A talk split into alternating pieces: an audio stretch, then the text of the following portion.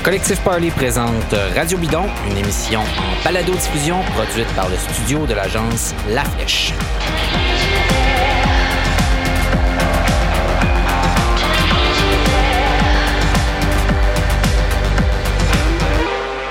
Bonjour, très chers auditrices, auditeurs de Radio Bidon. Je m'appelle David Desjardins. Bienvenue à une autre émission. La musique d'introduction que vous venez d'entendre, c'est Arrivé à destination de Millimétrique avec les deux. C'est tiré de l'album Make It Last Forever, Félix de l'album Electro en 2019. Un épisode où on revient après avoir parlé de, de, fat bike et autres trucs euh, hivernaux, euh, de vélo intérieur. Donc, on a parlé du Zwift. Là, la saison de course est commencée. Je suis avec Charles Stigui pour en parler. Bonjour Charles. Salut David. Aujourd'hui, on va recevoir François Parisien, Audrey Lemieux et David Gagnon pour parler respectivement bon, du Tour Down Under et de, trucs de, cyclisme pro chez les hommes, ensuite de cyclisme pro chez les femmes et ensuite de cyclocross. Mais d'abord, François Parisien est avec nous à l'autre bout du fil. On le rejoint dans un instant.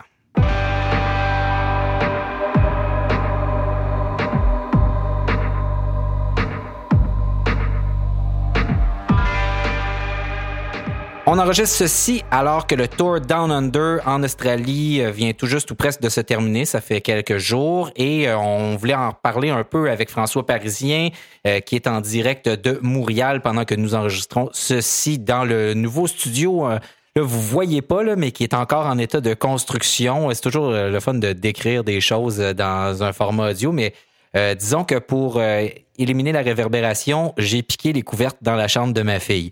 Euh, ça vous donne un peu une idée de, la chose. À l'autre bout, donc, je disais, François Parisien est là pour nous parler. Salut François. Salut, ça va bien? Oui, très bien, toi? Oui, ça va super bien. Bon, excellent. ton pied, ça va? T'es guéri? Oui, oui, oui, c'est revenu. Là, je, fais, je fais encore beaucoup d'escalade, mais j'ai aussi repris l'entraînement parce que je fais un petit comeback là, pour euh, les Mardis de la Chine euh, l'été prochain. Donc, euh, je suis ah déjà à l'entraînement. Ouais, ouais, ouais. Fait que là, t'as-tu un vélo? T'avais plus de vélo à un moment donné l'année passée? Oui, j'ai un vélo. J'ai pas le droit de dire encore ça va être quelque chose. ça va être quoi? Mais bref, je vais, je vais pouvoir l'annoncer très bientôt avec des images quand je vais le recevoir. Bon, parfait. Bon, ben, on est content de savoir que, que tu, tu, reprends goût, je, je dirais pas à la vie, mais à la vie cycliste, on va dire. Euh, hey, écoute, on, voulait te parler pour commencer du Tour Down Under. Euh, un Tour Down Under remporté par euh, Richie Porte. C'était son deuxième. On, avait l'impression que ça faisait plusieurs fois qu'il gagnait, mais parce qu'il il gagne toujours au moins l'étape de Willunga Hill chaque année. ça a été un tour. Moi, je sais pas pour vous, les gars, mais rapidement, je me suis rendu compte que ce que j'aime du Tour Down Under, c'est que le classement général est souvent pas mal serré.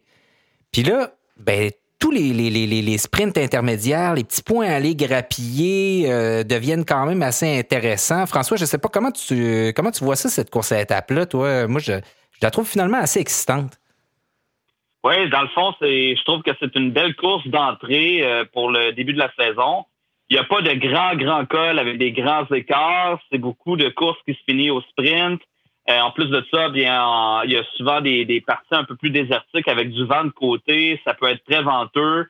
Donc, euh, le peloton qui est stressé, euh, ça fait des belles images, ça fait des belles batailles. Puis comme tu le dis, étant donné que il y a en fait, il y a seulement une vraie étape où on peut créer des écarts significatifs. celle que Richie Porte gagne tout le temps d'ailleurs. Sauf cette année, mais oui, exact. Donc, euh, ça fait en sorte que les coureurs puis les équipes qui veulent se battre pour le classement général vont essayer dans les sprints intermédiaires d'aller se placer pour aller chercher des bonifications en temps.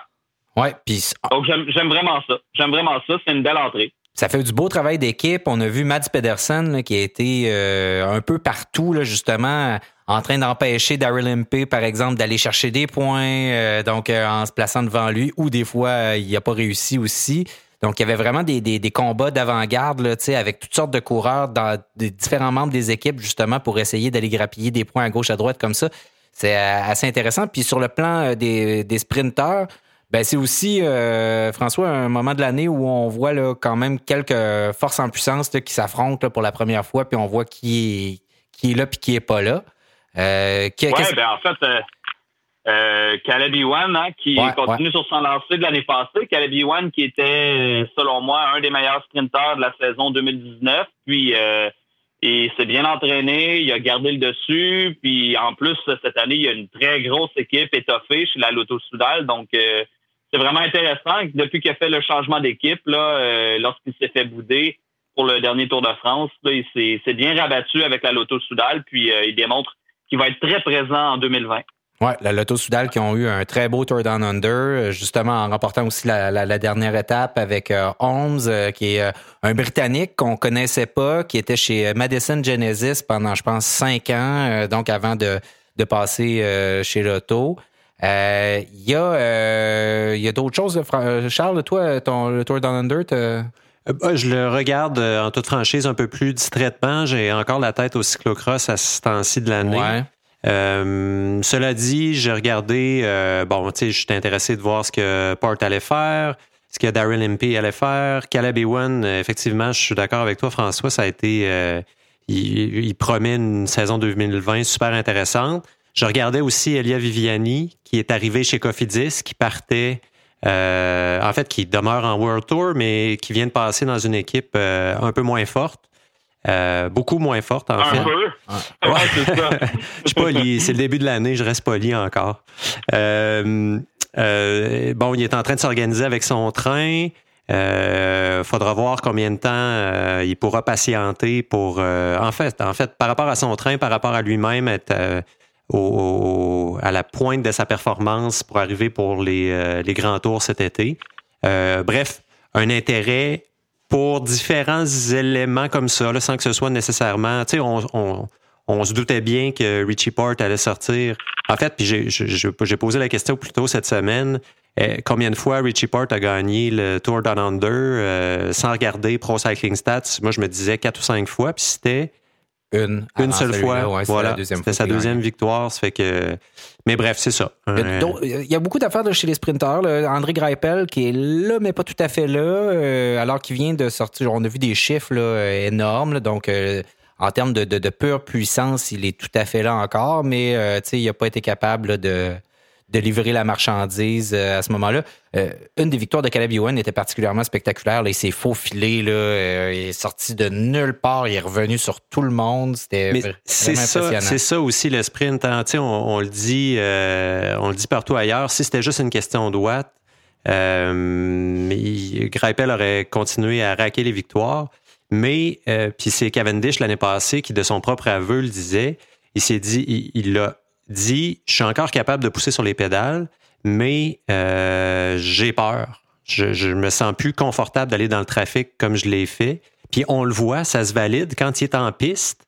Euh, sur un ovale à l'intérieur, il est encore ultra dominant ou c'est beaucoup moins, ben, c'est moins intimidant euh, au travers de, de 2, 4, 6 coureurs qu'au travers d'un peloton qui s'en vient à 75 km heure sur l'asphalte. Fait que c'est pas que des watts, il y a des... Euh, ouais, non, mais je suis pas d'accord à 100% là-dessus, par exemple. Moi, je pense que c'est vraiment une question de watts. Sur la piste, Cavendish, il est capable de produire un bel effort, mais les courses sont tellement plus courtes qu'il a moins besoin d'être en forme. Veut, veut pas, un coureur qui est vraiment en forme, lorsqu'il arrive pour pousser des watts à la fin, s'il n'est pas à bloc, il est vraiment plus lucide que tout le monde. Il est capable de voir les trous et de bien se faufiler. C'est pour ça que Peter Sagan est si bon au sprint. C'est qu'il n'est pas à bloc lorsqu'il arrive pour sprinter. La même chose pour Caleb Ewan. S'il est capable de se faufiler, c'est qu'il a les watts, mais c'est surtout aussi qu'il a un gros coffre. Il est capable d'arriver à faire son sprint alors qu'il n'est pas déjà entamé avec l'effort physique du 200 mhm. km qu'il y a auparavant. Donc, selon moi, oui, c'est une question qui est mentale, mais ton mental, tu l'obtiens. Euh, t'as pas peur quand tu as euh, une bonne forme physique parce que tu le sais que tu es capable de pousser ses pédales puis passer où tu veux. Puis tu as une meilleure vision parce que justement, tu es plus lucide. Donc moi, je pense que ça reste quand même... Mentalement frais, ouais. C'est ouais, exactement. Le mental vient avec les watts, veut, veut pas. Ah, c'est intéressant. J'aime ça quand on n'est pas d'accord. Euh, c'est le fun. Donc, euh, c'était finalement donc euh, pour le, général, comme on le disait tantôt, un duel entre Daryl Impey qui avait gagné le Tour Down Under l'année dernière et Richie Port. juste pour terminer, là, Richie Port, est-ce qu'il devrait se concentrer sur des, des, des, des, tours des, courses à étapes d'une semaine puis arrêter d'essayer de, gagner le Tour de France où il y a la gang totale, il arrive toujours quelque chose d'épouvantable? Oui, ça fonctionne juste pas, mais est-ce, qu'il devrait se concentrer là-dessus, François, tu penses, puis dire, bon, on arrête les, tours de trois semaines, puis on se met là-dessus? je te dirais, la réponse, la vraie réponse, ce serait oui, il devrait se concentrer sur des tours d'une semaine. Mais il faut pas oublier que le vélo, c'est un sport où les coureurs sont payés. Puis pour avoir un gros salaire, il faut que tu laisses miroiter que tu es capable d'aller gagner un grand tour. Donc, veux, veux pas, il n'y a pas le choix. Ben oui, c'est là qu'il cache. C'est sur le Tour de France, c'est sur les grands tours que tu as vraiment une grosse exposition pour les équipes. C'est là que les équipes sont prêtes à payer un fort prix pour pouvoir essayer d'avoir un coureur qui est bien placé au classement général, voire le gagner. Donc, oui, je suis d'accord avec toi, Richie Port, et je pense que tout le monde est d'accord euh, pour dire qu'il est plus fort, il est plus confortable sur des courses d'une semaine. Mais s'il veut vraiment faire beaucoup d'argent, il n'a pas le choix d'essayer d'aller sur le Tour de France. Ouais, c'est sûr que gagner Paris-Nice, c'est bien le fun, mais euh, tu, tu gagnes, c'est pas aussi prestigieux très loin de là, que, de gagner euh, même le Giro. donc, effectivement. Puisqu'on parle des grands tours, euh, deuxième de nos, trois sujets du jour, parce qu'on essaie de faire ça rapidement, on a plusieurs invités aujourd'hui. Là, on essaye de se démêler. Ça se peut qu'on se trompe, OK? Mais on essaye de se démêler dans comment ça fonctionne cette année, justement, les sélections des équipes additionnelles sur de ce qu'on appelle les wild cards, donc sur les grands tours. Parce qu'auparavant, c'était simple. Vous aviez toutes les équipes qui étaient au World Tour, donc les équipes euh, qui étaient considérées de première division, on va dire ça comme ça, qui étaient automatiquement sélectionnées pour les grands tours. Puis les places restantes étaient toutes sélectionnées par l'organisateur qui, plus ou moins automatiquement, ben en fait automatiquement, sélectionnait des équipes locales parce que c'est payant, puis euh, pour différentes raisons aussi des équipes qui contribuent monétairement d'une façon ou d'une autre. Là, on a pu le voir, par exemple, Cofidis est un partenaire du tour et donc Cofidis est sur le tour. Euh, donc, pour différentes raisons comme ça. Là, oh, l'année dernière, il y a deux ans, en fait, l'UCI a annoncé une modification des règles pour ça en disant qu'il allait avoir une course au point chez les équipes pro-continentales, donc de seconde division, pour euh, combler ces espaces-là. Donc, moi, j'avais compris, comme d'autres, que toutes les wildcards allaient être décidées dans les grands tours par ça. Euh, là, on annonce les wildcards du Tour de France, on a, on a annoncé du Giro, tout ça. Puis là, on a fait Ah, finalement, non, on avait mal compris. François, toi, comment tu as compris ça euh, exactement de, comment ça fonctionne? Alors, je pense qu'il faut quand même pour les gens qui, pour pouvoir, pour que les gens puissent comprendre, il faut revenir un peu dans le temps. Vas-y. L'UCI, dans le fond, ce sont des champions pour mettre des règles puis après ça, pas les appliquer à 100% ou les appliquer de façon différente, tout dépendant du coureur, tout dépendant de l'équipe, tout dépendant de ce qui se passe en dessous de la table que nous, on sait pas. Mais euh, c'est vrai que Lucie a essayé de forcer la main des équipes, euh, des organisateurs, pour que les organisateurs se, se, se, ramènent toujours au point pour pouvoir pour pouvoir aller chercher euh, l'équipe pour les, les, les, équipes invitées, les wildcards. ben en bout de ligne, les organisateurs veulent inviter les équipes qui veulent bien avoir. Le Tour de France, c'est pas compliqué. Ils veulent avoir des coureurs français, donc c'était automatique qu'ils allaient chercher deux équipes françaises. Et c'est la même chose lorsqu'on fait, euh, par exemple, le Tour d'Espagne. Ben eux, ils vont inviter Caja Rural, hein, qui est une équipe euh, pro-continentale euh, espagnole, puis ils vont aussi inviter Euskadi, hein, qui vient du Pays Basque. Donc c'est pas compliqué. Là, les grands tours, que ce soit euh, le Giro qui invite des équipes wildcard italiennes comme Bardiani. Ben, le Tour de France fait la même chose. Il invite des équipes qui sont françaises. Exact. Donc, c'est ce qui se passe. Et là, on a vu, cette, on a vu là, justement que dans, un article, parce qu'on a partagé un article de Cycling News euh, qu'on mettra euh, sur notre page Facebook pour que vous puissiez le lire. Mais moi, j'étais un peu mystifié en le lisant. Donc, ce qu'on a compris finalement, c'est que et euh, on vous aidera peut-être. Ce qu'on a compris, et peut-être qu'on se trompe. Si on s'est trompé, vous nous le direz. Mais c'est qu'il y a une équipe finalement au Tour de France qui est automatiquement sélectionnée par les points. Et il y a deux autres équipes qui sont des wildcards, donc qui sont choisies par le tour. Et c'est comme ça que ça fonctionne finalement. Et c'est ça. Donc, euh, qui sont choisis pour les raisons que tu disais, François.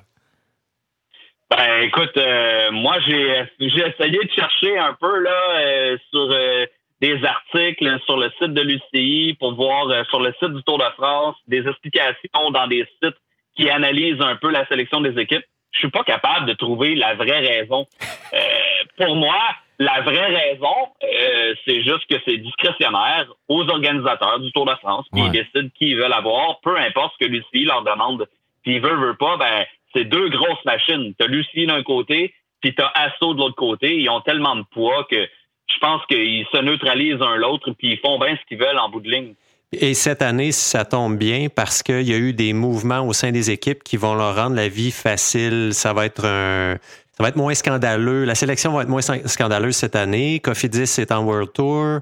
Euh, Arkea Samsic avait déjà Barguil, est allé chercher Quintana chez Movistar. Donc, eux, c'est un, un no-brainer, comme on dit en japonais.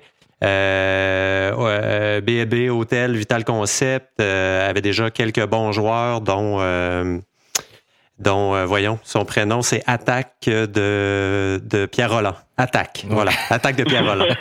Euh, et euh, en, laissant partir Guillaume Martin du côté de Groupe Gobert, ça devenait plus évident. Mais ce qu'on constate en bout de ligne, c'est que le, la promesse faite il y a un an peut-être maintenant ou deux, de ne tenir compte que des points, c'est du vent, encore une fois. Ça tient pas pantoute. Là. Mm. c'est, la preuve de, de, ce que tu disais. Puis d'ailleurs, on va, on va reparler de, de l'UCI justement tantôt euh, quand on va parler de cyclocross, euh, qui a tendance à faire appliquer les règles de manière euh, extrêmement souple, comme si ces règles étaient une épreuve de gymnastique. Donc, euh, pour finir, euh, François et euh, Charles, une dernière question. Bon, il y a de plus en plus de professionnels qui quittent le cyclisme sur route pour se consacrer au gravel. Il y a beaucoup de courses. D'ailleurs, j'ai su, notre ami Bruno Langlois a été sélectionné pour le Dirty Kansas. Alors, on, on le félicite, Bruno, puis on te souhaite bonne chance. D'ailleurs, je, lui ai dit qu'il euh, y avait des gens qui avaient des hallucinations parfois à la fin de la course et qu'elle allaient probablement halluciner des IPA avant la fin. Euh, donc, euh, on lui souhaite bonne chance. C'est une très longue course, mais il y a beaucoup de pros donc, qui font le saut. Puis l'UCI a remarqué ça que, bon, le gravel, ça marche fort. Il y a peut-être de l'argent à faire avec ça de notre bar aussi. Et parle de faire des championnats du monde de gravel. Est-ce qu'on est pour ou on est contre? Qui commence? Ah, ben, regarde, je vais me lancer. Euh, je, vais être plate un peu. Euh, je ne répondrai pas directement à ta question euh, parce que l'UCI va faire à sa tête de toute façon. Et pour ou contre, je pense que de toute façon, on est trop avancé dans la, la, la, professionnalisation de la gravelle pour prétendre qu'il n'y aura, aura pas de courses qui vont s'organiser de plus en plus. Je pense que ça s'en va par là de façon inéluctable de toute façon. Est-ce que c'est souhaitable? Même question se serait posée avec les courses de pignon fixe qui ont commencé avec des, euh, des courriers en jeans coupés euh, il y a quelques années. C'est devenu quelque chose de beaucoup, beaucoup plus gros par la suite. Est-ce que ça a été euh, une bonne idée? Je, vous laisse en juger. Mais bon, la réalité, c'est qu'il y a beaucoup de coureurs pros qui se rendent là. Les courses deviennent, ont un potentiel euh, de, de, de, visibilité super intéressante. Tu parlais de Dirty Kansas, c'est 320 km. À toutes les fois qu'on en parle, on est impressionné. Il y a des nouvelles courses qui s'en viennent. Euh, le, la course en Islande euh, de Rift, en juillet prochain va en être une. Il commence peut-être à avoir un circuit d'une dizaine de courses sur l'année qui sont, qui sont majeures. Euh, ça fait que je répondrai pas à ta question, finalement. Non, non, OK. François, vas-tu répondre, toi, ou euh, tu vas être aussi ben oui, je vais te répondre. Euh, moi, j'en ai fait, j'en ai même fait beaucoup du gravel bike sur mon vélo normal avant même l'arrivée des vélos Et eh gravel bike. Comme nous moi, tous. J'habitais à Bromont, donc en Estrie, hein, c'est vraiment un terrain fertile. Il y a tellement, c'est l'endroit au Québec, de toute façon, l'Estrie où il y a le plus de chemins euh, par pied carré là, dans la superficie du territoire. Donc, c'est vraiment un terrain de jeu incroyable. Moi, j'aime ça, donc je suis pour. Puis je pense vraiment qu'il y a un gros marché pour aller chercher euh, pour les manufacturiers aussi là-dessus. Euh, non seulement j'aimerais voir un championnat du monde, mais j'aimerais voir une série de courses où on pourrait inclure, par exemple, des courses Strade Bianche. Euh, on a eu dans le nord-est des États-Unis aussi Battenkill Roubaix qui avait euh, qui avait eu lieu. Donc c'était une des super belles courses aussi. Peut-être un peu trop tôt dans le temps euh, par rapport à maintenant où maintenant c'est beaucoup plus propice. Hein, les manufacturiers poussent vraiment fort sur le gravel bike. Donc je pense que c'est vraiment le moment propice pour lancer en parallèle avec tout le reste un, un marché puis des courses avec un calendrier étoffé de course de gravel bike avec un championnat du monde. Moi, je suis 100% pour. C'est super le fun. C'est beau à voir. C'est comme des classiques. Puis en plus de ça, moi, je suis convaincu que le nord-est des États-Unis et le sud du Québec sont un terrain extrêmement fertile. J'aimerais vraiment, vraiment voir Serge Arsenault faire le championnat du monde euh, de Serge Arsenault, hein, qui est le propriétaire euh, qui, qui, a euh, amené, dans le fond, les courses World Tour de Québec et Montréal. J'aimerais vraiment le voir aussi faire son entrée dans le gravel bike et un, faire un championnat du monde de gravel bike ici au Québec, dans le sud du Québec. Je pense que ce serait incroyable. Moi, je suis pas contre. Ma seule crainte par rapport à ça, c'est la chose suivante. Ça reste, ce qui est le fun en ce moment dans le gravel bike, c'est que vous avez de plus en plus, ça s'est professionnalisé d'un côté, mais ça reste des événements participatifs fondamentalement. Donc oui, il y a une sélection, mais c'est un peu, puis il y a des invitations, mais il y a beaucoup de premiers arrivés, premiers servis. Puis ben c'est sûr que euh, il y a beaucoup, il y a une qualité aussi de service qui est offerte à ces gens-là, à Monsieur, Madame, tout le monde qui s'inscrit à ces courses-là qui est généralement importante. Et quand on professionnalise des courses, des fois, il y a un gros cahier de charges, ça coûte cher à organiser. Il y a beaucoup de demandes du côté de l'UCI, justement, et ça finit par coûter tellement cher qu'à un moment donné, ils font comme genre, bof, on va laisser tomber finalement parce que c'est trop compliqué. Donc, oui, j'aimerais ça, j'aimerais ça que ça existe, mais euh, le circuit dont tu parles, des championnats du monde, c'est une chose. Euh, le circuit dont tu parles, ça serait le fun, mais pas au détriment de l'ensemble d'un circuit participatif en ce moment qui est là, puis qui est pour justement monsieur et madame tout le monde, et qui profite à ces professionnels, professionnels-là, on va les appeler professionnels, parce qu'il y en a de plus en plus qui vont gagner leur vie en faisant ça, qui vont chercher beaucoup de commanditaires et qui leur profitent parce que justement, ils ont un accès direct aux gens. Euh, c'est très, très différent, là, comme lifestyle de celui des, professionnels de la route, là, où là, le public est derrière des, des, des, barrières, puis ils regardent la course. Là, c'est autre chose. Là, là ils font l'événement avec les gens. Ils sont en arrière, ils arrivent plus loin, mais ils sont sur la même ligne de départ. Puis ça, ça change un peu la donne. Puis j'ai l'impression qu'en professionnalisant ça, on perdrait peut-être cette petite touche là, magique. C'est pas c'est ma, crainte. Moi, je suis, d'accord avec toi. Je pense que ça devrait être conditionnel à faire un grand fundo. Par exemple, si le championnat du monde serait dimanche et que tu as un grand fundo avec 5000 participants le samedi, ben sur le même parcours, mmh. ça serait vraiment intéressant. Puis tu pourrais même te servir des fonds amassés du Grand Fondo pour venir subventionner la course World Tour, euh, la course euh, sur la course le championnat du monde de gravier. Euh, puis je pense pas non plus qu'on verrait des équipes World Tour en tant que telles dépêcher des équipes. Là, je pense que ce serait vraiment un tout autre circuit avec de tout autres équipes euh, qui, euh, qui pourrait venir faire ça. Puis euh, je pense qu'il faudrait, faudrait y aller de façon locale au début, plutôt que d'y aller mondial comme un circuit World Tour. Puis je vais être bien honnête avec vous, les plus belles routes de gravier, selon moi, sont en Amérique. En Europe, il y a beaucoup de routes, mais ils sont en très grande majorité pavées, à moins d'aller chercher des chemins de vigne ou des chemins de tracteurs. Mais là, tu te retrouves plus comme des courses de classique en début de saison avec des courses de pavés. Alors, si on veut vraiment développer le, circuit gravier, l'Amérique du Nord, seulement au mois, est le terrain de jeu le plus fertile. Ouais, puis on aurait notre truc à nous, alors que les courses sur route ici sont quand même moins intéressantes, justement parce que nos routes ici sont extrêmement larges, nos routes d'asphalte sont souvent très larges. Ça fait des courses où le positionnement est moins important, tout ça. Donc, euh, effectivement, ce serait comme euh, notre, notre trademark euh, nord-américain. C'est, c'est pas fou pantoute. En plus, en plus de ça, si je peux rajouter, le circuit nord-américain de vélo sur route aux États-Unis est en train de s'effondrer complètement. Les courses ferment après course. Alors que pendant ma, carrière à moi, il y a à peine une quinzaine d'années, on pouvait gagner des voitures puis des 40 000 dollars sur des critériums de une heure et demie. Maintenant, c'est fini tout ça. C'est tout en train de s'effondrer. Ils n'ont pas d'argent. Alors, on pourrait venir utiliser un, nouveau circuit sur gravier qui est beaucoup plus attirant pour monsieur, madame, tout le monde, qui est beaucoup plus attirant pour les jeunes aussi, bien honnêtement en Amérique du Nord. Puis, euh, on aurait moins besoin d'avoir d'effectifs de sécurité avec la police qui coûte très cher en Amérique du Nord. Les organisateurs maintenant qui doivent souvent payer la police puis les motocyclistes pour venir faire la sécurité. Là, tu en as moins de besoin. C'est des courses, des routes qui sont moins fréquentées. Ça passe mieux dans l'opinion publique. On ferme pas des routes toute la journée. Donc, je pense que le terrain de jeu est vraiment fertile en Amérique du Nord. Ça prend juste quelqu'un qui prend ça à bout de bras puis qui lance l'idée puis qui le met en place, par contre. Ben, merci beaucoup, François. je trouve, je trouve que c'est un, bon plan que tu as là. Fait qu'on attend euh, ton projet. merci, François, puis on se reparle très bientôt. Super. Merci, les gars. Bye.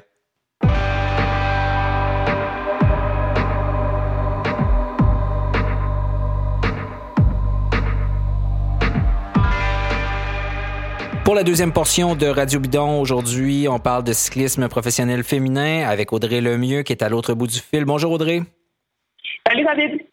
Euh, et toujours Charles euh, qui est évidemment là avec nous. Bon, Audrey, il y a des choses qui changent euh, dans le cyclisme féminin, donc ça a beaucoup évolué au fil des années.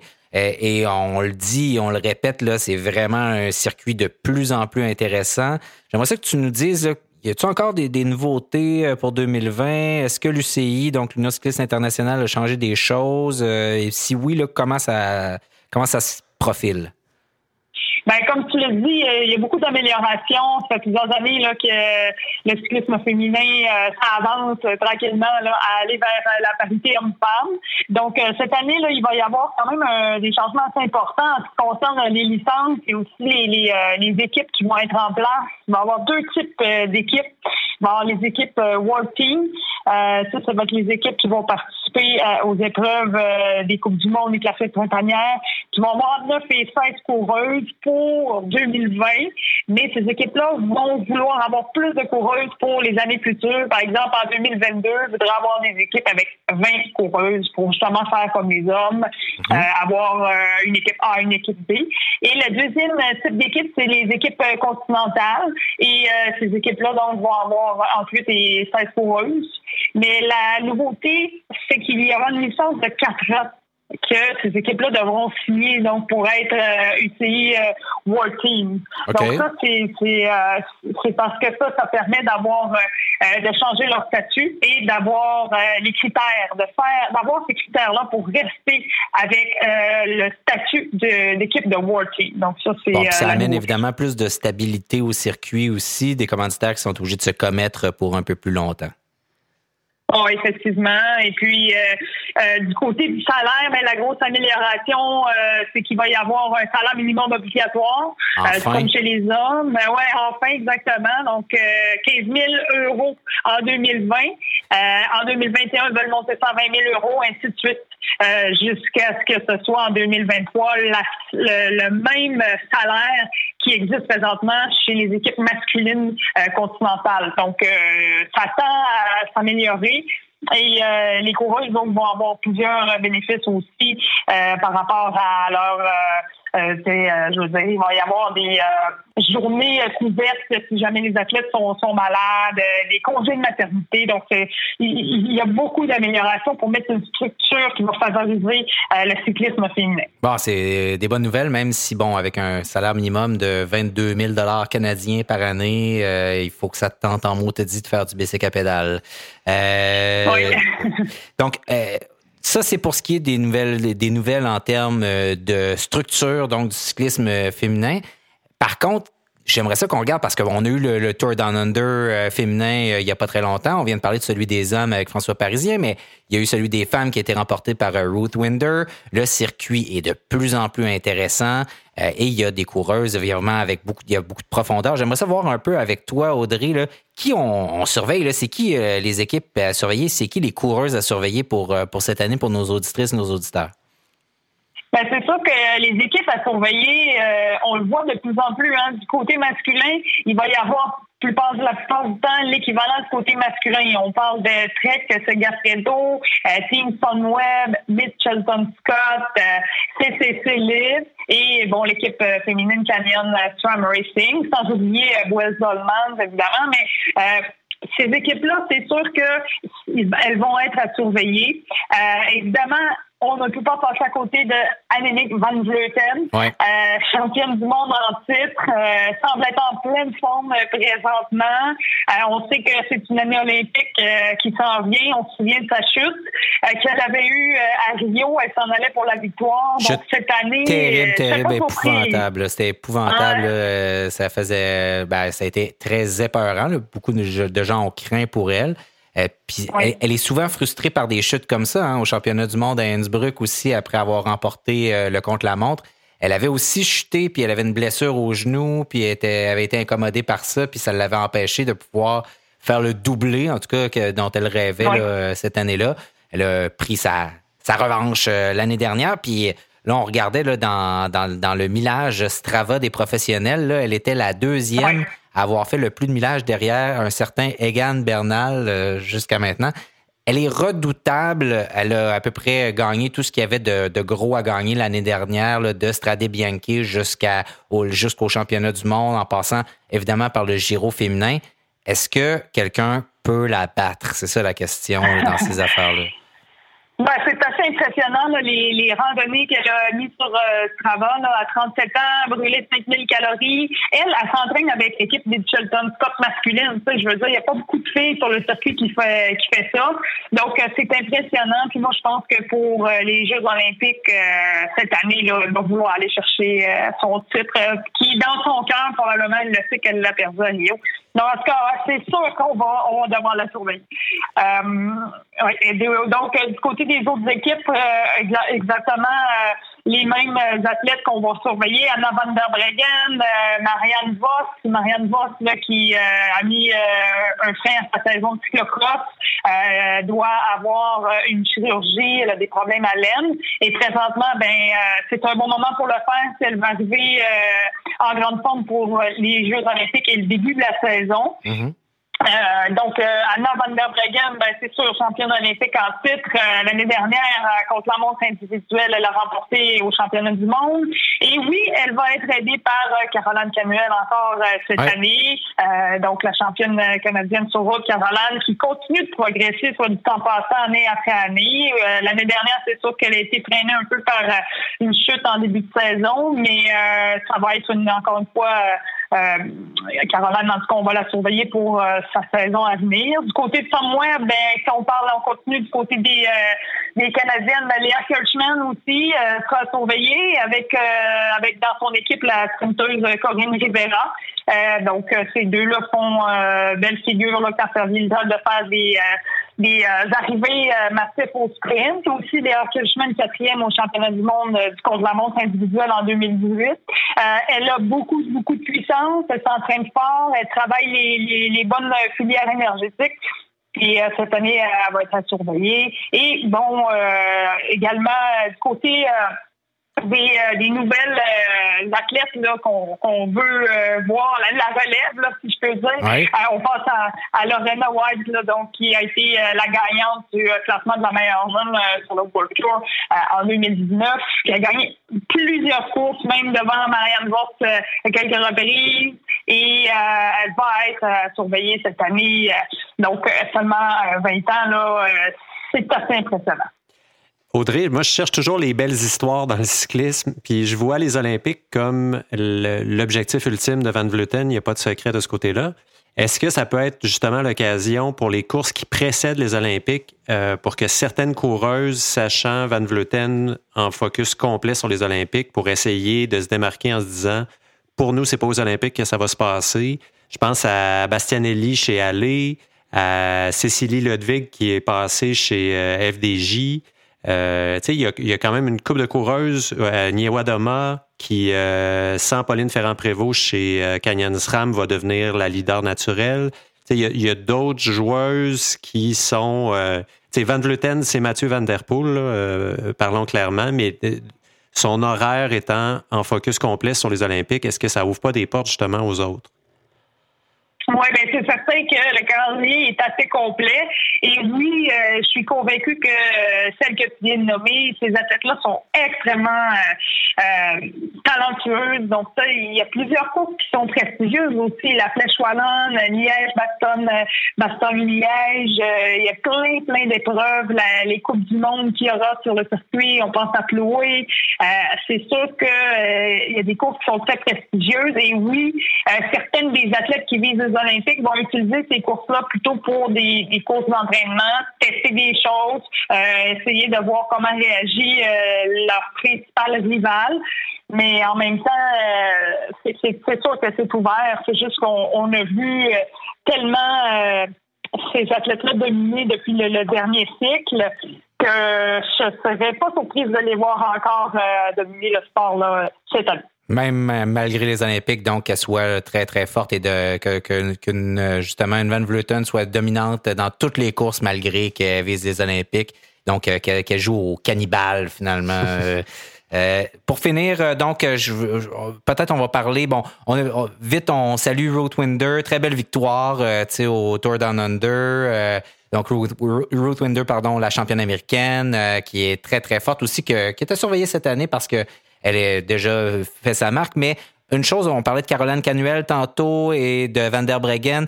Euh, et c'est la dernière année pour le, commanditaire Boris Dolman pour l'équipe dont elles font partie toutes les deux. Euh, donc, euh, on ne sait pas si l'équipe va disparaître, mais le commanditaire, lui, disparaît. Qu'est-ce qui va se passer avec cette équipe-là? Est-ce que c'est une équipe avec des assises? En fait, la question, c'est une équipe avec des assises assez fortes, assez profondes pour survivre? Ou si c'est une équipe qui va un peu se décomposer en perdant ses principaux morceaux tout au long de la saison en attendant que un commanditaire majeur se pointe à la place de celui-là, ce qui est souvent ce qui arrive dans ces conditions-là. Oui, ben, euh, c'est bien de le mentionner et ça, ça vient un peu en lien avec ce qu'on a dit euh, en début euh, quand on a commencé à, se parler, c'est qu'il y a la nouvelle licence de 4 ans. Donc, Wells Dolman perd l'appui des commanditaires principaux, Wells Rental et euh, Dolman Lens Camping Group. Mm-hmm. Donc, ça, ça fait en sorte que c'était la dernière année, c'est public. Donc, ils ne vont pas se commettre pour une prochaine année. Donc, eux, euh, ne peuvent pas se permettre de signer pour quatre ans. Présentement, ils n'ont pas euh, ces commanditaires-là. Donc, euh, eux, c'est sûr qu'ils ont une vision super optimiste. Euh, ils disent qu'ils veulent continuer l'équipe. En plus de ça, ils veulent faire un programme double, ils veulent passer de 16 à 18 coureuses. Ils veulent donner la chance à des jeunes cyclistes de se développer. Et, euh, tu sais, je veux dire, c'est la meilleure équipe sur le World, Tour, le World Tour depuis les cinq dernières années. Depuis les quatre dernières années, ils ont eu dans leur rang euh, la championne du monde. Ils ont le maillot de championne du monde euh, sur les épaules depuis les quatre dernières années. ils gagnent énormément. Donc, pour présentement sont en train déjà d'essayer d'évaluer à trouver un nouveau commanditaire principal eux sont, sont optimistes et euh, c'est sûr que c'est difficile de connaître la suite, mais chose certaine, là, les hauts dirigeants, eux, travaillent fort présentement. Mm. Euh, mais il faut que ça se passe, euh, faut que ça se passe avant que ce soit trop tard. Ah il faut que s'ils attendent, puis mettons que Van der Wegen signe avec une autre équipe, puis là après ça, tu as deux, trois autres gros noms importants qui signent ailleurs. Puis là, l'équipe vaut plus rien, du jour au lendemain. Puis là, il faut que puis là, tu veux vendre ça, mais là, il n'y a plus tant que ça de, de, de commanditaires. Là, là, ça s'effondre. Donc, c'est vraiment ça le défi. Là. C'est une question ah, de temps. ouais. Vraiment, parce que, regarde, si ces filles-là partent ailleurs, euh, je suis convaincue qu'ils vont probablement avoir quelque chose d'alléchant qui vont se faire proposer. Ben oui. effectivement, il va falloir faire vite. Hey, Audrey, merci beaucoup euh, de nous avoir parlé de ce début de saison-là. On va surveiller ça. Il y a des très, très belles courses qui s'en viennent. moi, j'ai, je, je, vise toujours là, pour moi le, le, le, grand début de saison chez les femmes. Pour moi, c'est Strade Bianchi. C'est la, la, la grande course, donc c'est début mars. C'est dans un peu plus d'un mois, donc on va euh, se reparler de, ça évidemment. Et euh, on souhaite évidemment là, un bon euh, mois de février. On se reparle très bientôt. Merci pour d'avoir participé à l'émission avec nous. Super, merci à vous deux. Bye. Bye.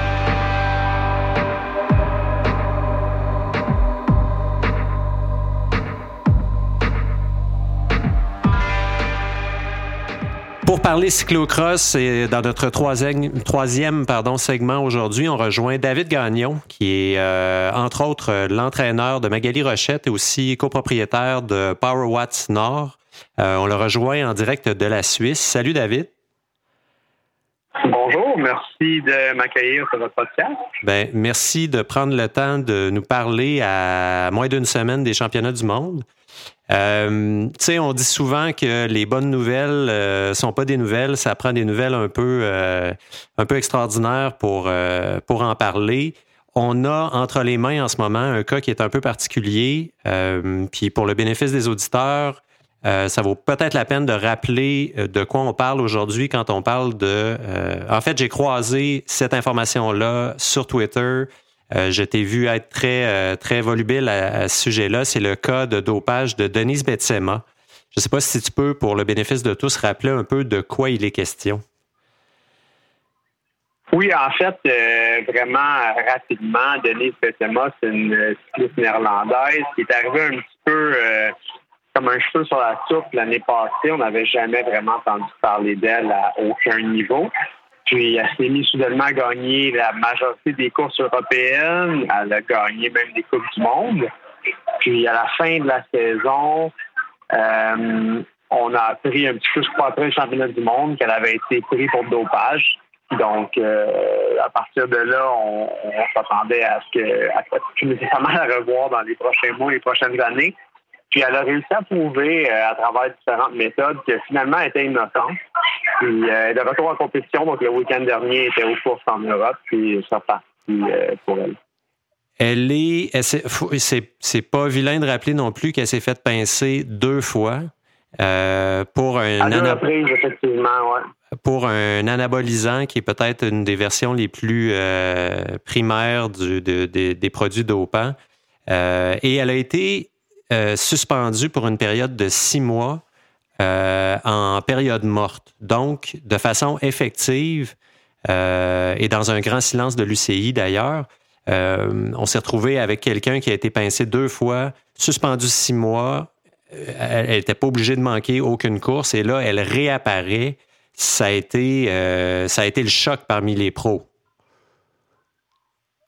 Effectivement, c'est euh, on était en Europe, nous, quand, quand, quand la nouvelle est sortie. Puis en, général, euh, la moyenne des Nord-Américains euh, ne pouvait pas comprendre. On n'arrivait pas à saisir de, dans quelle manière euh, absolument se sortir avec six mois. Surtout que l'an dernier, la, la discussion de vestiaire, si on veut, c'était durant la saison qu'elle n'était pas très, très proche. Comme de fait, tous les soupçons ont été je peux confirmer, si tu veux, quand, elle a été prise. Euh, je pense que c'est. J'ai eu des bonnes discussions cet après-midi euh, avec Carolina Nash, qui est la représentante des athlètes à l'UCI pour le cyclocross et les disciplines hors route. Puis, dans le fond, c'est une game de cartes un petit peu le système d'antidopage. Il y a des règles. Tu es capable de jouer autour des règles, ben t'as gagné. Puis euh, à ce moment-là, l'UCI, la manière ça fonctionne, c'est qu'eux adhèrent aux règles de WADA, qui est l'Agence mondiale antidopage. Puis une fois qu'ils ont accepté d'adhérer à ces règles-là, doivent suivre les règles de WADA. Ils ne peuvent pas déterminer eux-mêmes les sanctions. Ils suivent, le guide ont décidé d'adhérer. Puis, elle, elle a bien joué ses cartes avec WADA, puis elle a réussi à, s'en sortir vraiment, vraiment rapidement, sans aucune sanction euh, réelle, en fait, parce que l'année passée, je peux, je peux comparer environ les saisons que, que Magali a là euh, avec la saison que Denis Bessema eu l'an dernier, puis c'est facilement là, de faire au-dessus de 100 000 de prize money qui va jamais, va jamais être remettre aux athlètes euh, qui étaient derrière elle, aux athlètes qu'elle a fait toucher en réalité. Donc ça, c'est de l'argent qu'elle a fait. Puis euh, c'est elle a réussi à bien jouer ses cartes. Ici, en Europe versus en Amérique du Nord, on a des, des dynamiques face au dopage qui sont différents. J'aimerais ça, David, excuse-moi, je vais t'interrompre. Je vais t'interrompre là-dessus, mais il y a quelque chose que je trouve assez intéressant. D'abord, euh, toi, tu es sorti très, très publiquement en parlant justement de, cet argent-là. Quand tu parles de cet argent-là, ce que tu veux dire, c'est que pendant qu'elle était dopée, et donc parce qu'elle a eu une suspension, donc elle a été reconnue comme euh, ayant été dopée avec une suspension rétroactive, c'est ce qu'on a expliqué tantôt, euh, mais que pendant cette période-là, elle a gagné des courses, donc elle a, entre guillemets, volé de l'argent à des coureuses qui étaient clean, c'est ce que tu, c'est ce que tu dis. Moi, ce que je trouve étrange, c'est que. Ben c'est ce que tu veux. Ce que je trouve étrange, c'est que parmi les coureuses et les coureurs européens en cyclocross, euh, on, on les a presque pas vus, pas entendus, presque pas de réaction. Et en route, si la même chose s'était produit, on aurait vu beaucoup de coureurs euh, sortir publiquement, dénoncer ça. Alors qu'en cyclocross, on a l'impression que c'est complètement différent, puis qu'il y a encore la vieille omerta de la route. Là. Ben, il faut aller aussi regarder un petit peu plus loin que juste les coureurs. Si on regarde le management des équipes européennes, en gros, il y a deux, trois propriétaires d'équipes, ah chacun deux, trois équipes de structures différentes. Euh, ces gens-là sont tous des gens qui ont un historique de près ou de loin associé à du dopage. Euh, malheureusement, là, dans la, la, grande majorité des équipes, tu as un directeur sportif, euh, un manager, un propriétaire, etc. Il, y a, il y a un des managers qui s'apprend au-dessus de 20 fois avec de l'OPO qui est encore impliqué dans le ski. 20 fois? Euh, rendu là, ouais, ouais, c'est impressionnant. Oui. Euh, rendu là, ça, ça, ça, démontre juste un peu que la culture ici est différente. On n'entend pas parler. On, en ce moment, il y, a, une autre coureuse qui, va très très bien cette année. Que bon, le, le, le son vestiaire sont les mêmes qui étaient par rapport à Denise exactement l'an dernier. Mais je crois qu'entre eux, les coureurs européens, soit ils sont sur les mêmes équipes. Fait ont probablement le même médecin. Fait qu'est-ce qu'ils prennent les mêmes suppléments? Je ne sais pas. Est-ce qu'ils ont peur de se commettre? Est-ce qu'ils ont peur d'avoir la fédération à dos qui donne leur opinion? Est-ce qu'ils ont peur de ne pas se faire choisir pour certains, certaines choses, certains projets qui, mhm. donnent leur opinion? Est-ce qu'il y a certains coureurs ce week-end qui, qui, nous ont dit qu'ils avaient juste peur que ça leur arrive à eux, puis que si jamais eux avaient un supplément prenait que éventuellement testait positif, ben là, vous voulez pas avoir, euh, avoir la personne qui criait au loup à ce moment-là, puis là, tout d'un coup, ça lui arrive. Ouais. Puis aussi, aussi pas se, se, se, brouiller avec les autres euh, avec les autres équipes. Il y a tellement peu d'équipes, tu veux pas te brouiller avec ce qui est peut-être ton éventuel commanditaire aussi, vu qu'il n'y a pas tant de possibilités. Exactement, c'est ça. Puis ici, ça fait plus, le, le, le, cyclisme une culture vraiment différente euh, qu'en Amérique du Nord. Puis le dopage fait un petit peu plus partie de l'histoire ici que qu'en Amérique du Nord. On a le gars, la grosse saga Lens, qui était vraiment, vraiment euh, une ampleur exceptionnelle, mais ici, ça arrive régulièrement, puis c'est pas un problème. Tu euh, il y a une liste sur le site web de l'UCI on peut aller voir tous les cas de dopage qu'il y a eu dans les années. Puis si, les gens prennent le temps d'aller signer, voir la liste, il y a 95% des cas qu'on n'a jamais entendu parler, et pourtant, c'est des noms qu'on entend tous les jours dans le coverage des épreuves internationales sur route, en, en peu importe, mais ça a été touché à la première instance, ça a été prouvé euh, ça a été ça son, son, ça fait, je pense que tourner autour du dopage, jouer avec les limites, ça fait plus partie de la de leur réalité que nous nous, on prendrait jamais d'autre chose qu'une centrone puis une vitamine C. même là, on s'assure que ça vient de laboratoire vraiment reconnu, puis que ça a été testé, etc., etc. Mais je pense que c'est ça. C'est juste deux cultures différentes, puis euh, en, en, ce moment, je crois que le, le, on voit peut-être les derniers les derniers relents de cette vieille culture-là dans le de tradition. Puis je pense qu'on vient un petit peu avec ça. David, est-ce que tu dirais que les deux cultures se, se divisent d'un continent à l'autre, c'est-à-dire qu'il y a peu de mélange entre les coureurs, coureuses nord-américains et euh, américaines versus les Européens, ou ça se mélange quand même euh, beaucoup? C'est très difficile. moi, je peux juste parler de, notre expérience à nous. Tu sais, je ne sais pas pour les autres, j'ai envie de vous dire, mais nous, l'an dernier, on est venu passer trois mois ici. On a fait la saison complète en Europe.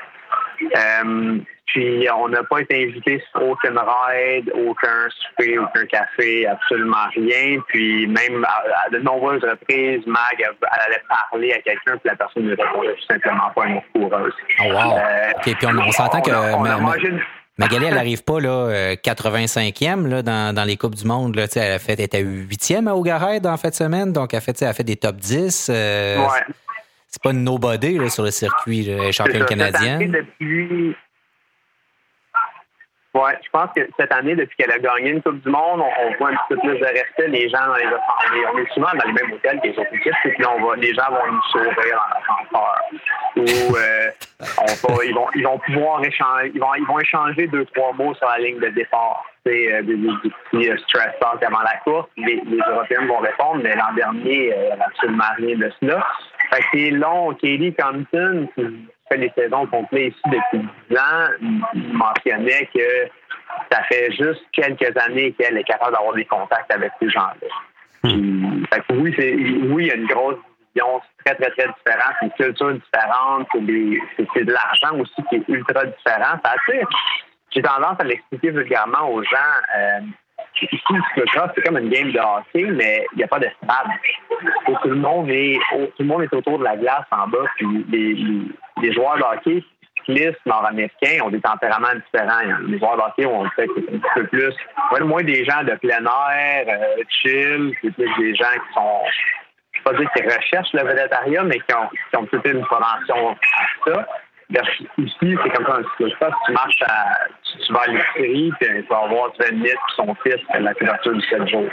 Tu vas voir euh, Stan, si Stan a eu un ticket de vitesse, ben, ça va être écrit le lendemain dans le journal. Stan de quand a eu un ticket de vitesse? Ils sont des vedettes, puis c'est vraiment des cultures Un autre monde. L'argent aussi qui vient en conséquence quand nous, on arrive et on vient faire les courses qu'eux, ils font, bien, inévitablement, on prend une petite portion de, de cette pointe de tasse-là d'argent. Je pense pas que nécessairement ils sont contents que les gens viennent jouer dans leur tasse. Fait que vous êtes un peu comme les Russes puis les Tchèques puis les joueurs européens qui arrivent puis qui font fâcher euh, Don Cherry, là, euh, finalement. euh, on va passer, euh, David, on, va parler rapidement. Là, je, vais céder la parole à, Charles qui va t'en parler, mais j'aimerais ça qu'on parle un peu là, de, des championnats du monde qui s'en viennent. Charles, ben en fait, je, je, voulais savoir, David, les, les attentes face aux championnats du monde qui vont avoir lieu dans quelques jours pour Magali. Si tu peux nous en révéler un peu? Oui, ben en fait, c'est vraiment euh, pour nous, c'est pour nous, on a une saison déjà exceptionnelle. Euh, je pense que Mag, elle a gagné 12, 13 14 courses UCI, euh, classée cinquième au monde actuellement, sixième au général de la Coupe du Monde. Elle a gagné sa première Coupe du Monde, répétée comme championne Paname, championne canadienne. Fait pour nous, on voit les, les championnats du monde ce week-end comme une célébration de la saison. Euh, bon, ok, c'est une réponse, euh, une réponse qui ne veut pas dire grand-chose. la vérité, c'est que Mag est dans une... je, maintenant, je vous donne la vérité. La vérité, c'est que Mag est dans une forme pour gagner les championnats du monde. Euh, est dans une forme aussi qu'elle peut finir 40e des championnats du monde. À partir de là, son meilleur résultat, c'est cinquième au, au mondiaux il y a deux ou trois ans. Mm-hmm. euh, je pense que c'est pas, on, notre objectif à long terme, c'est de gagner les championnats du monde. Est-ce que ça va arriver cette année, l'année prochaine, dans deux ans, dans trois ans, dans quatre ans, on ne sait pas. Mais cette année, je pense que les, choses se placent et ça va assez bien. Euh, le build-up des courses, on, est revenu depuis deux ou trois semaines le build-up des courses, la Coupe du Monde a nommé, la Coupe du Monde à Wigger High, ça, ça fait super bien. Euh, c'est le meilleur résultat qu'elle a jamais eu pré-championnat du monde la manière que nous on fonctionne, on target vraiment juste deux ou trois événements clés par année. Cette année, le championnat du monde en était un, puis la Coupe du monde à Iowa, c'était l'autre. La Coupe du monde, elle a gagné. Euh, les championnats du monde, c'est ce week-end. Je dirais la tête est bonne, les jambes sont bonnes, on est en santé, on touche du bois. Euh, tous les espoirs sont permis. Moi, je pense que c'est très faisable de terminer sur le podium. Euh, c'est quelque chose qui est à l'extérieur du top 10, tu vas peut-être lui laisser un petit doigt. j'ai vu, euh, j'ai regardé la course euh, à Ougaride en fin de semaine.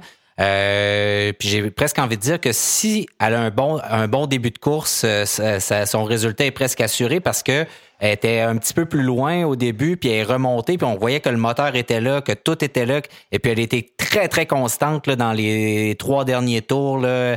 Même quand ça donnait des coups en avant, elle accordait pas beaucoup de, de, de, de, temps aux coureuses à l'avant. Donc, euh, elle a vraiment là, un super, une super fin de course. Est-ce que tu dirais ça, que si le, son début de course est bon, c'est un, un bon indice de ce que ça va donner à la fin? Oui, en cyclocross, ça change beaucoup selon les conditions aussi. Puis ce week-end à Auger High, c'est la course de cyclocross la plus rapide que, que, que Mag a fait dans sa carrière. C'est en, en, vitesse moyenne, c'est la plus rapide. C'est pas quelque chose avec lequel elle est à l'aise. Elle n'est pas nécessairement du vélo de route, malgré qu'elle a fait quelques courses, mais elle avait beaucoup de sauter de montagne parce que les éléments techniques sont un petit peu plus euh, favorisés. Puis, euh, ce week-end, ça, ça a été un choc. Euh, là, en ce moment, il ça fait deux jours qu'on est en Suisse, il mouille à Sio, il. Euh, je, je, suis de la misère à concevoir que sec en fin de semaine, qu'il annonce de la pluie toute la semaine encore. Fait que ça risque d'être un petit peu plus glissant, puis c'est des conditions qu'elle aime plus, qui lui permettent peut-être plus de briller.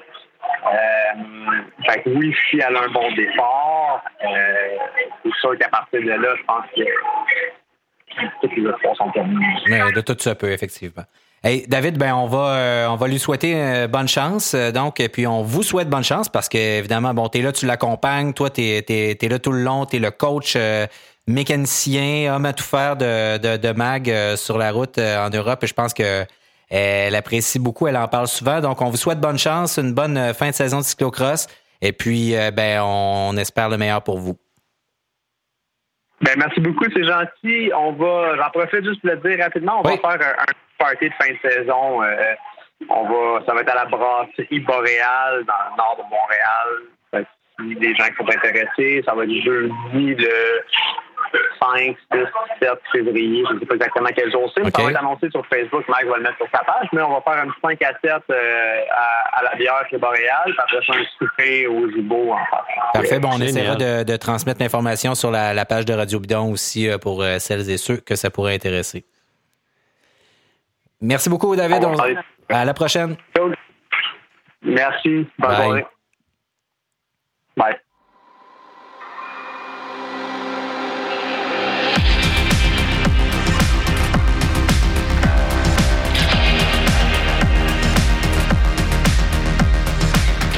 C'est tout pour cet épisode de Radio Bidon. Merci à toutes celles et ceux qui y ont participé de près et de loin. Merci à Charles Stigui qui était mon co-animateur et analyste pour l'épisode d'aujourd'hui. Merci à François Parisien, Audrey Lemieux et David Gagnon qui ont participé à notre émission. Gabriel Bourdage à la technique comme d'habitude.